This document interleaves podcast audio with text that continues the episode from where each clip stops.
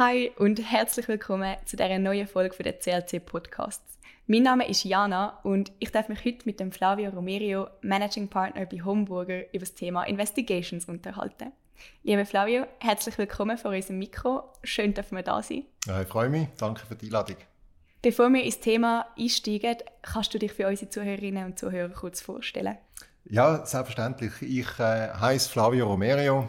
Ich bin 59 Jahre alt und wie schon gesagt worden in der Einleitung, ich bin im Moment der Managing Partner in der Arbeitskanzlei Homburger. Was mich auch noch sehr wundern würde, welche Stationen auf deinem beruflichen Weg haben denn dich zu deiner Position als Managing Partner geführt? Ich habe äh, vor langer Zeit äh, in Basel Jus studiert, in meiner Heimatstadt. Ähm, ich habe dann noch eine äh, verschiedene Praktika gemacht am äh, Verwaltungsgericht im Kanton Basel-Landschaft, am Obergericht auch in Basel-Landschaft und dann dort äh, noch ein Praktikum bei einer Anwaltskanzlei in Basel, äh, noch eine Anwaltsprüfung abgelegt. Ich bin dann unmittelbar danach nach Amerika gegangen, auf Berkeley und habe dort äh, ein LLM gemacht und habe dann noch ein Jahr angehängt. Zum einen, wie man dort wunderbar kann Windsurfen äh, den Sommer durch und zum zweiten habe ich dort äh, angefangen, äh, an meiner Dissertation arbeiten und habe die Möglichkeiten für Recherche äh, sehr genützt. Ich bin dann zurückgekommen äh, aus Amerika, wo mir das Geld ausgegangen ist äh, und habe dann äh, in, wieder in Basel in einer kleinen Kanzlei Teilzeit davon arbeiten, damit ich Zeit habe, um meine Dissertation äh, fertig zu schreiben. Und wo die dann fertig war, bin ich auf Zürich gekommen. Und seither, das war 1995, also vor langer Zeit, und äh, seither äh, bin ich da bei Homburger tätig. Das sind jetzt äh, 28 Jahre fast. Äh, zuerst als Angestellter Rechtsanwalt und dann bin ich Anfang der 2000er Jahre Partner geworden. Wunderbar. Dann würde ich sagen, steigen wir doch gerade in unser heutiges Thema ein. Kannst du uns mal erklären, was wird denn vom Bereich Investigations alles umfasst? Ja, also wir sind ein Team, wo zum Teil ähm, eigene Untersuchungen durch, durchführen für einen Klient, der möchte, dass wir den Sachverhalt abklären. Äh, das äh, ist zum Teil erfolgt das auch im Zusammenhang mit Strafuntersuchungen, die vor allem auch im Ausland durchgeführt werden. Ein Bereich, wo wir äh, regelmäßig machen, ist, dass äh, amerikanische Strafbehörden eine Untersuchung eröffnen gegen ein Schweizer Unternehmen und wir tun dann in dem Kontext für das Schweizer Unternehmen äh, den Sachverhalt ähm, abklären und soweit das rechtlich zulässig ist, dann auch den ausländischen Behörden vermitteln. Wir machen aber auch äh, klassische schweizerische Strafverfahren, wo wir äh, uns darauf spezialisiert haben, Unternehmen äh, zu vertreten, wo in solche Strafverfahren einbezogen werden. Und der letzte Teil, wo bei uns eine wichtige Rolle spielt, sind sogenannte Enforcement-Verfahren, wo unsere Finanzmarktaufsicht FIMA durchführt wobei wir dort in der Regel äh, normalerweise tun, äh, Banken vertreten äh, und ihnen helfen, äh, solche Verfahren zu durchlaufen. Das sind äh, die wesentlichen Bereiche, die wir abdecken mit unserem Team. Was sind denn so die üblichen Akteure, wenn eine Investigation stattfindet? Auf der einen Seite gibt es den Auftraggeber, unseren Klient, der uns beizieht und sagt, was wir machen müssen. Äh, das sind wir, die die Untersuchung führen. Äh, und zum Teil haben wir noch andere äh, Unternehmen und Spezialisten, die uns helfen. Also wenn es zum Beispiel darum geht, Daten äh, zu analysieren, tun wir zum Teil Leute beziehen, die zum Beispiel können iPhones äh, lesen oder sonst Daten wiederherstellen, die gelöscht sind. Oder wenn es irgendwelche speziellen Buchhaltungsprobleme gibt, tun wir Spezialisten in diesem Bereich beiziehen. Und nachher gibt es äh, letztlich die Leute, die untersucht werden. Das können äh, einzelne Mitarbeitende sein, wenn man muss abklären ähm, was haben die gemacht oder nicht gemacht. Äh, oder das kann das Unternehmen selber sein, wo man die Abklärung durchführt. Und das sind die Beteiligten. Häufig ähm, gibt es auch noch Behörden, die involviert sind und gewisse Erwartungen haben an die Untersuchung, die wir durchführen. Ähm, und, und Kommunikation und Kommunikationsabteilung spielt auch immer eine ganz wichtige Rolle. Äh, weil häufig bei unserer Untersuchung ähm, gibt es auch ein öffentliches Interesse an dem Ergebnis von dem, was wir abklären und Kommunikation ist deshalb ganz ein wichtiger Bestandteil. Also es ist immer eine breite Palette von Leuten, die da dabei ist und das äh, macht es auch so spannend, wie ganz unterschiedliche Gesichtspunkte und Erwartungen bei so einer Untersuchung eine Rolle spielen. Eine breite Palette, ich nehme an, der Ablauf jeder Investigation ist ganz unterschiedlich. Kannst du uns trotzdem einen generellen Überblick über den Ablauf von so einer Investigation geben? Ja, das ist tatsächlich so. Jede ist wieder, ist wieder neu. Jeder Fall ist äh, wieder aufs Neue aufregend, weil es hat auch einen, einen grossen Detektivanteil drin, dass man halt versucht herauszufinden, was ist wirklich passiert äh, und das versucht möglichst objektiv festzustellen. Es gibt immer irgendeinen Auslöser, wo die Untersuchung auslöst. Das kann sein irgendein Bericht, ein Whistleblower, der etwas berichtet. Es kann eine Behördenanfrage sein, äh, eine Anzeige, wo man äh, als Auslöser hat. Und der allererste Schritt, wo wir dann haben, ist schauen, was wir überhaupt abklären und was wir nicht abklären. Das wird gerade bei öffentlichwirksamen Untersuchungen wird das nicht häufig verstanden. Äh, und darum ist es ganz besonders wichtig, dass klar ist, was wir untersuchen und das wir nicht untersuchen und das wir nicht abklären. Äh, wir erklären auch klären, wie die Governance der Untersuchung ist. Wir wollen sicherstellen, dass äh, niemand in der Untersuchung involviert ist, auf untersuchender Seite, wo selber eine Rolle gespielt hat in, dem, in dieser Frage, die wir klären wollen.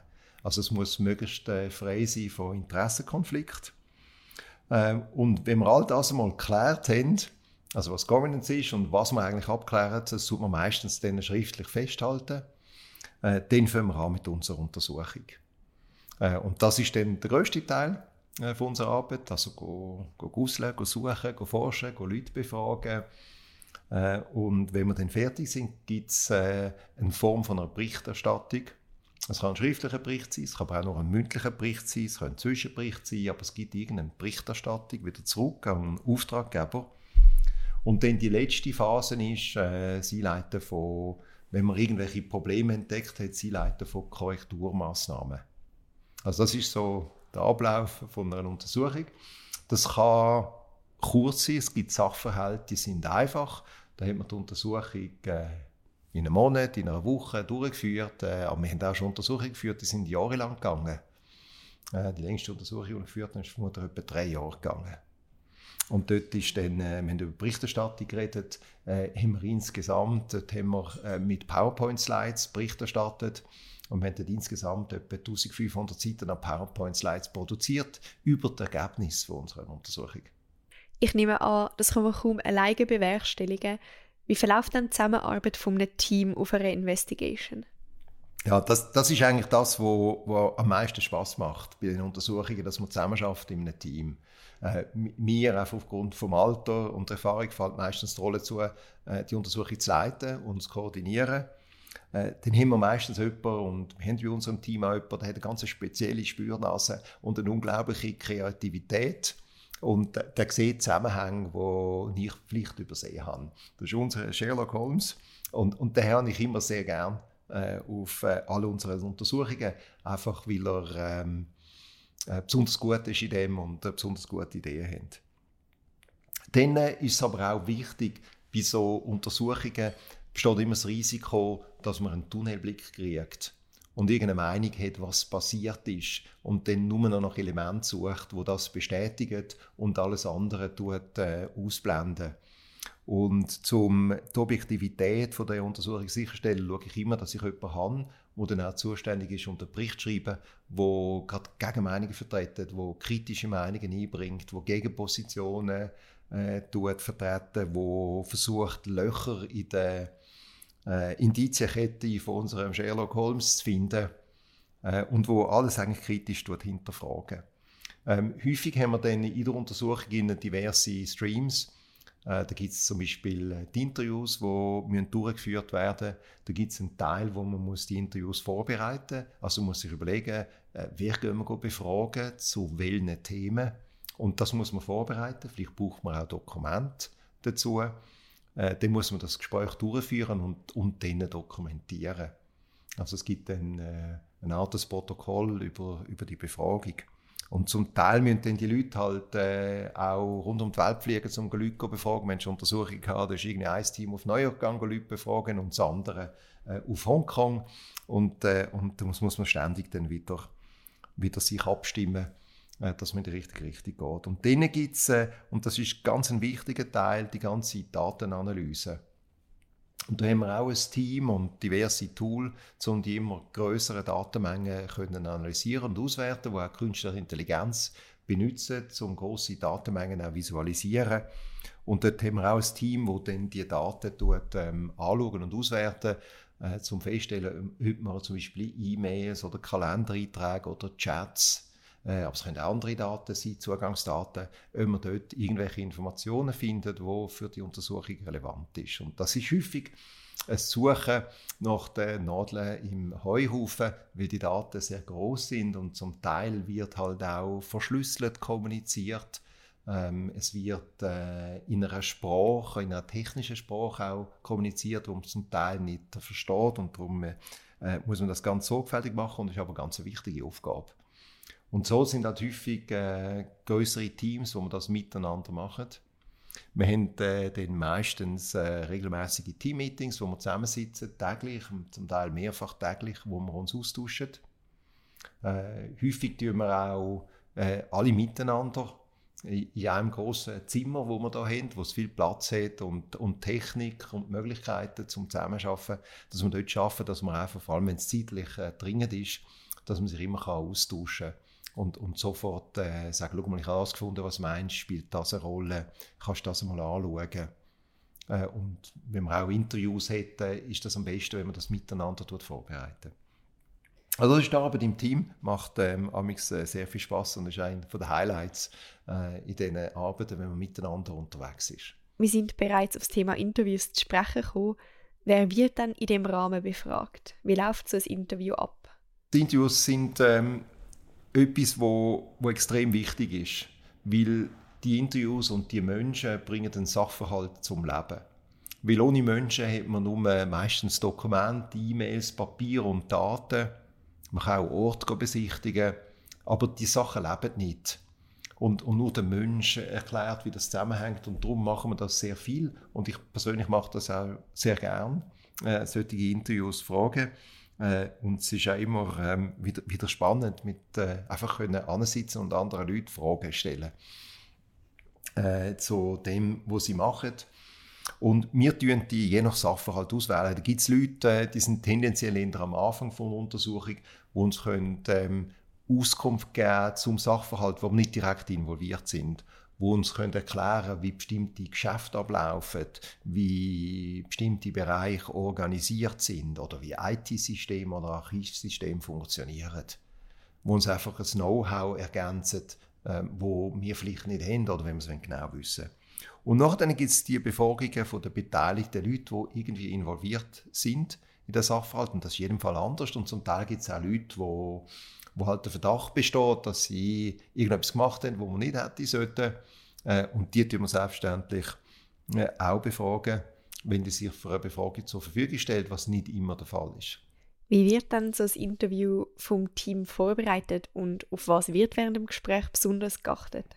Also es gibt eine Vorbereitungsphase und in dieser Vorbereitungsphase schauen wir, schauen, äh, erstens gibt es bestimmte, also wer ist die Person, was ist der Hintergrund, äh, von dieser Person, wie alt ist sie, was macht sie. Wir tragen da Informationen zusammen aus dem Personaldossier, aber auch aus den sozialen Medien, dass ich einfach weiß, mit wem hocke ich am Tisch, mit wem rede ich, äh, was für eine Sprache redet die Person, äh, was hat sie für eine Ausbildung, was hat sie für eine Rolle. Also ich möchte die Person schon kennen, bevor ich mit ihr sitze.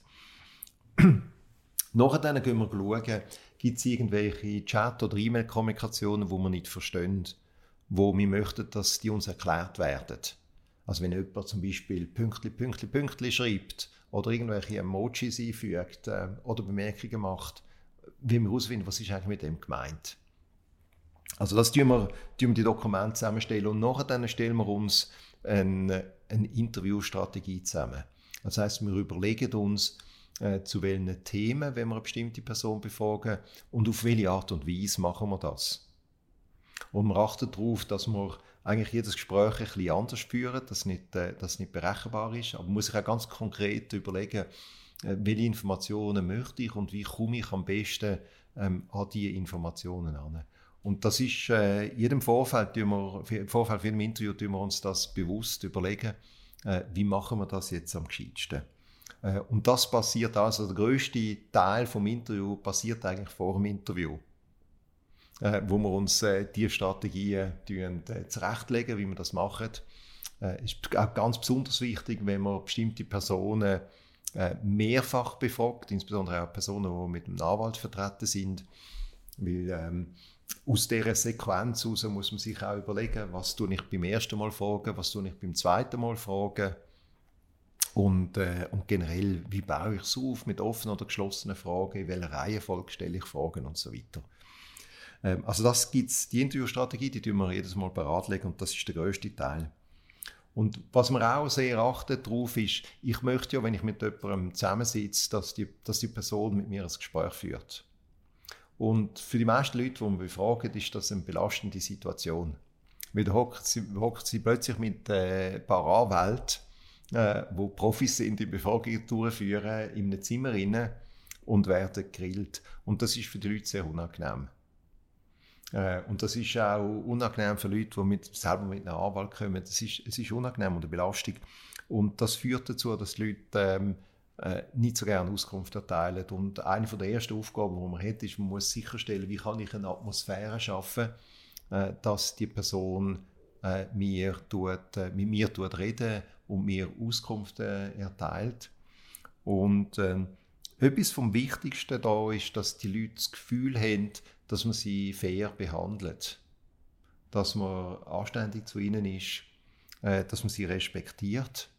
Und darum sind äh, zum Beispiel Befragungstechniken, die man aus dem Fernsehen kennt, aus den Krimis, wo Leute äh, angeschaut werden, wo man auf den Tisch haut und all diese Sachen. Ähm, das ist das Dümmste, was man machen kann in Befragungen.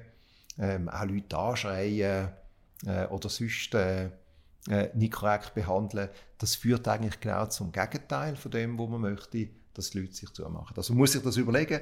Es kann durchaus einmal sein, aber das ist auch Teil von der Interviewstrategie, dass man mal laut wird oder, oder versucht mit einer, mit einer Schockstrategie die Leute äh, etwas rauszulocken. Ähm, aber das ist, ist nur die Ausnahme und nur dann, wenn es irgendein strategisches Ziel erfüllt während der Befragung. Dann schauen wir auch, schauen, im, im, wenn wir im Zimmer sitzen, dass äh, die Leute so sitzen, je nachdem, wie man es will, dass sie abgelenkt werden oder nicht abgelenkt werden. Also bei uns zum Beispiel, wenn wir das bei uns durchführen, äh, ist schon die Frage, ähm, wo hocken wir? Du hockst jetzt äh, dort, dass du kannst rausschauen kannst, was tendenziell bei unseren Büros eine Ablenkung ist.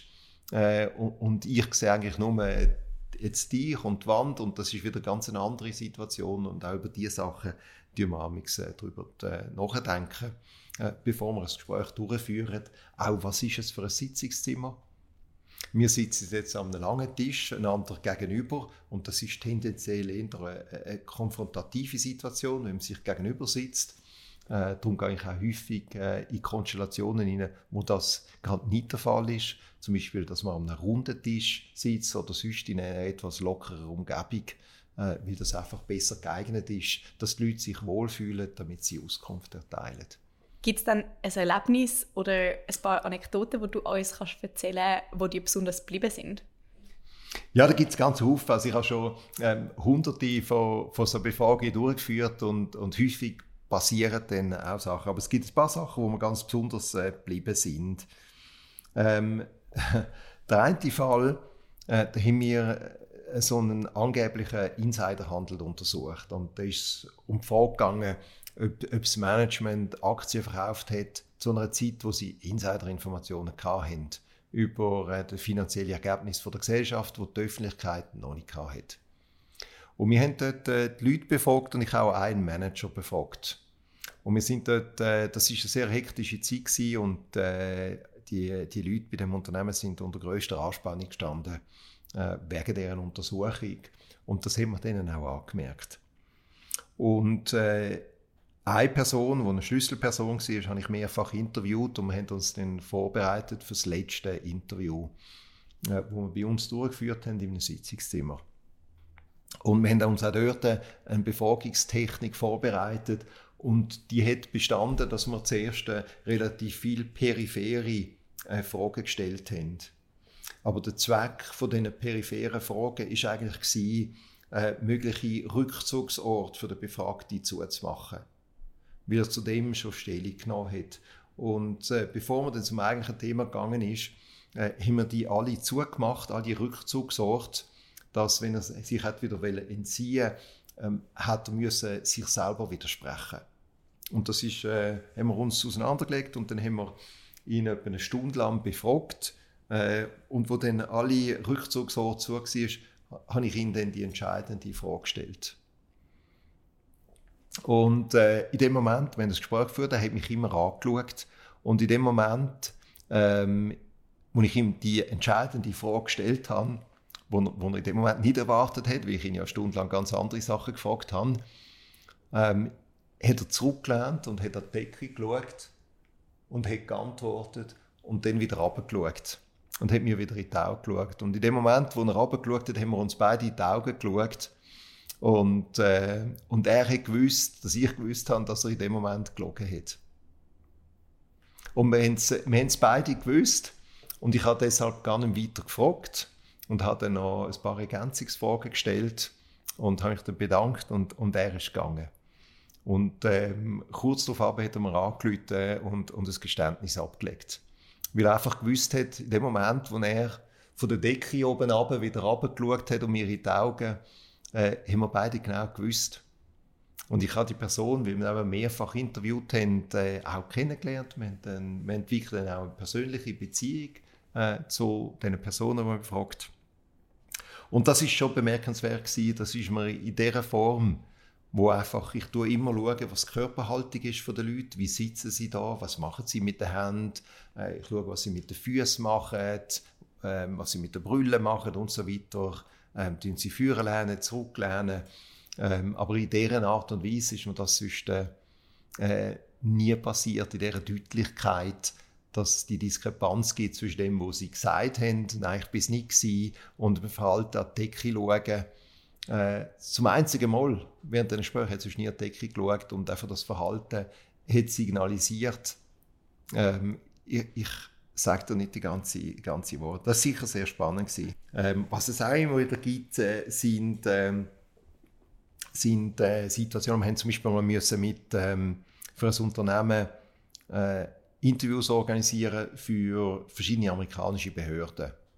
Und wie man das in der Schweiz nicht darf, sind wir dann mit etwa 30 Personen, die haben, äh, müssen befragt werden, auf London gegangen.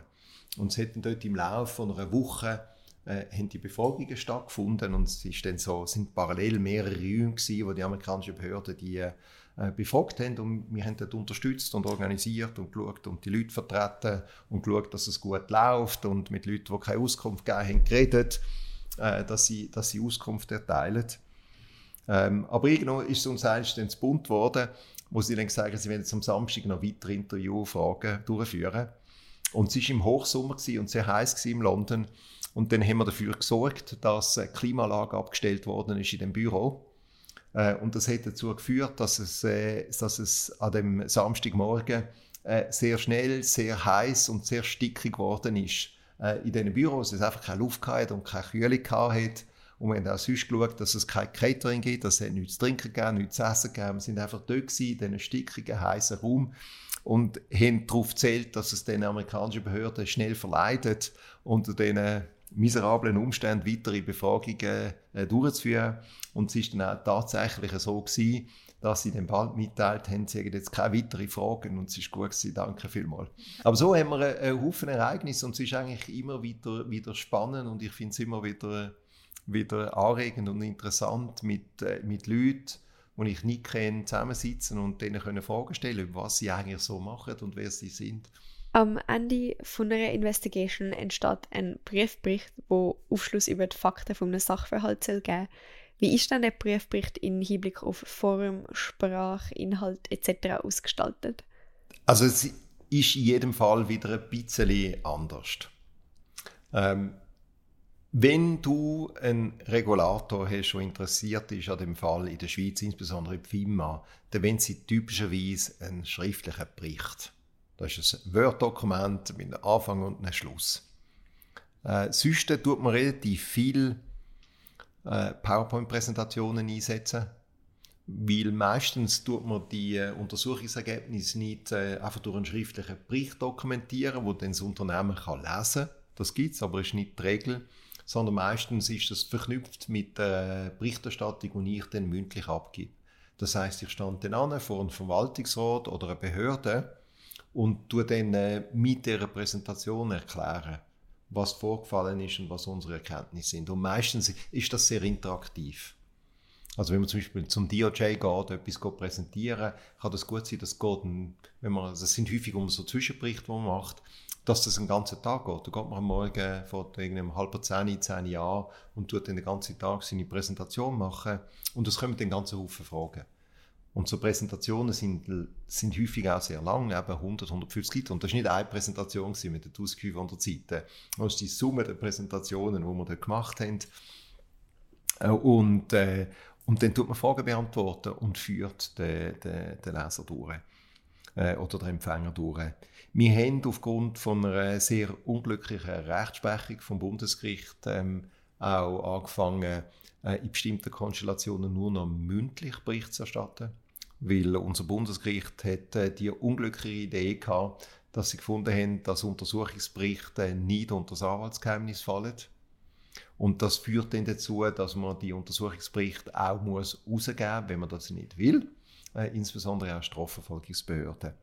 Und das führt dazu, äh, dass wir äh, in gewissen Konstellationen keinen Bericht mehr schreiben, sondern nur noch mündlich Bericht erstatten. Das ist äh, eine Reaktion, die nötig ist wegen einer sehr unsinnigen, meiner Meinung nach rechtswidrigen äh, Gerichtspraxis von unserem Bundesgericht, aber das ist äh, die Realität heute. Für mich ist ganz wichtig, wenn man einen Bericht macht, sei es ein mündlicher Bericht, äh, sei es ein schriftlicher Bericht, dass die Berichte reine faktenbasierte Berichte sind. Also man will nur Fakten vermitteln und nicht persönliche Meinungen. Also es geht nicht darum, dass ich den Leuten sage, was ich jetzt finde und ob etwas gut oder nicht gut oder halb gut finde, sondern einfach, was die Fakten sind. Und die Schlussfolgerungen, ob das gut ist oder nicht, äh, ob man etwas muss machen oder nicht, das muss nachher dann der Empfänger von dem Bericht, der Verwaltungsrat oder die Behörde machen. Aber es ist nicht meine Meinung. Und das führt dann auch dazu, dass wenn wir den Bericht schreiben, dass wir versuchen, extrem präzise zu sein. Ähm, Adjektiv, Adverb sind grundsätzlich verboten. Es gibt bei uns nie einen Satz, der heißt, äh, in vielen Fällen ähm, hat der Mitarbeitende B X getan sondern es steht dann, es sind dann in fünf Fällen oder zehn Fällen. Und typischerweise steht dann auch in fünf von 100 Fällen äh, hat er dann oder in fünf von sechs Fällen. Aber ob das viel ist oder nicht viel, äh, das tun wir ähm, nicht sagen, sondern geben nur die Fakten. Vielfach ist es natürlich so, dass noch der Auftraggeber trotzdem um eine rechtliche oder eine persönliche Widmung bittet und die geben wir auf Wunsch auch ab aber nie im Untersuchungsbericht.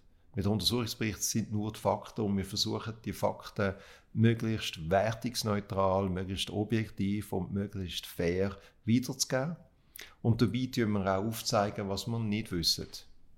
Weil vielfach gibt es Sachen, die man nicht feststellen können, einfach weil wir keine Behörden sind. Ich kann keine Hausdurchsuchungen durchführen, ich kann keine iPhones beschlagnahmen.